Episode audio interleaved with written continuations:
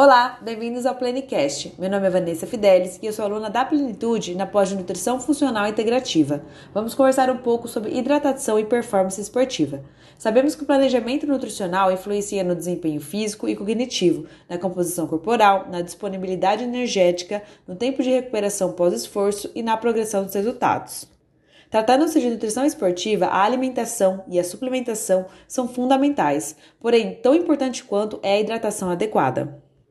Hidratar significa adicionar fluido a um organismo para mantê-lo em equilíbrio dinâmico e em um ideal estado de funcionamento.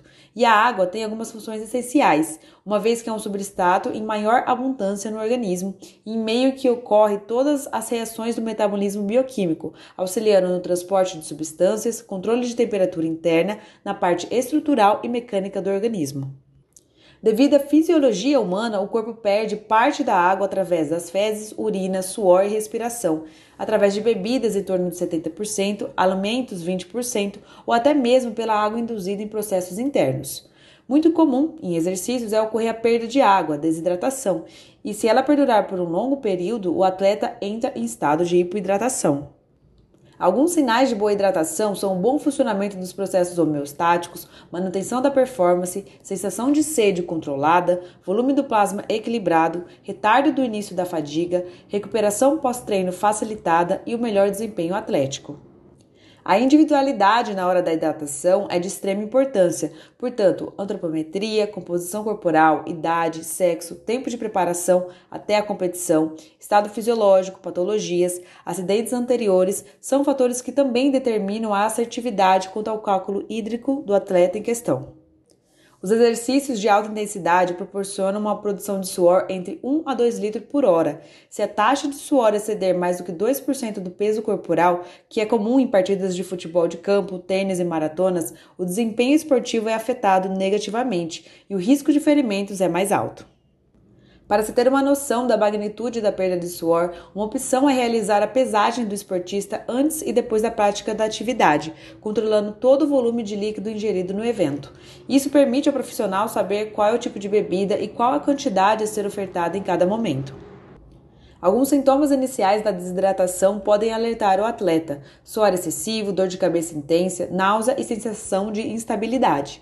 E assim é pressuposto pela diretriz brasileira de medicina esportiva um consumo adequado, 24 horas antes do evento e entre 200 a 500 ml de água até 2 horas antes do início da atividade física, com a finalidade de manter o indivíduo hidratado. Assim, recomenda-se que após os primeiros 30 minutos de exercício, se faz necessário introduzir entre 6 a 8 ml de líquido por quilo, hora de atividade, fracionados a cada 15 minutos. E o que é mais recomendado são bebidas com temperaturas entre 15 e 21 graus. Após a atividade, é recomendado incluir principalmente sódio, mas também potássio e magnésio para melhor equilíbrio osmótico, a fim de reduzir a sobrecarga dos fatores cardiorrespiratórios e promover um retorno mais eficiente para condições basais após o esforço. Portanto, a própria água mineral contém é, minerais recomendados para boa hidratação, mas vale lembrar que em alguns casos as necessidades nutricionais são maiores, e assim uma opção saborosa e funcional com inúmeros benefícios ao organismo é a água de coco. Ao insistir na atividade física, mesmo com sinais de desidratação, resultará em uma exaustão, insolação, falta de suor, inconsistência e estresse do metabolismo e no sistema nervoso central também, com maior tensão cardiovascular e, consequentemente, queda na performance esportiva.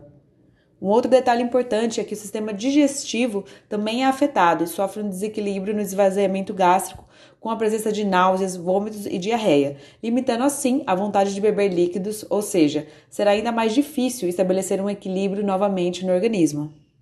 Indispensável para o desempenho de alto rendimento é o planejamento individualizado, principalmente com ênfase na hidratação. E por aí, como está a sua hidratação? Você sabe o quanto ingere de água por dia? Agora, com todas essas informações, observe mais isso no seu dia a dia. Sabendo que a recomendação mínima é 35 ml de água por quilo de peso. Assim, chegamos ao fim e espero ter esclarecido algumas dúvidas sobre esse tema. Obrigada a todos por ouvirem.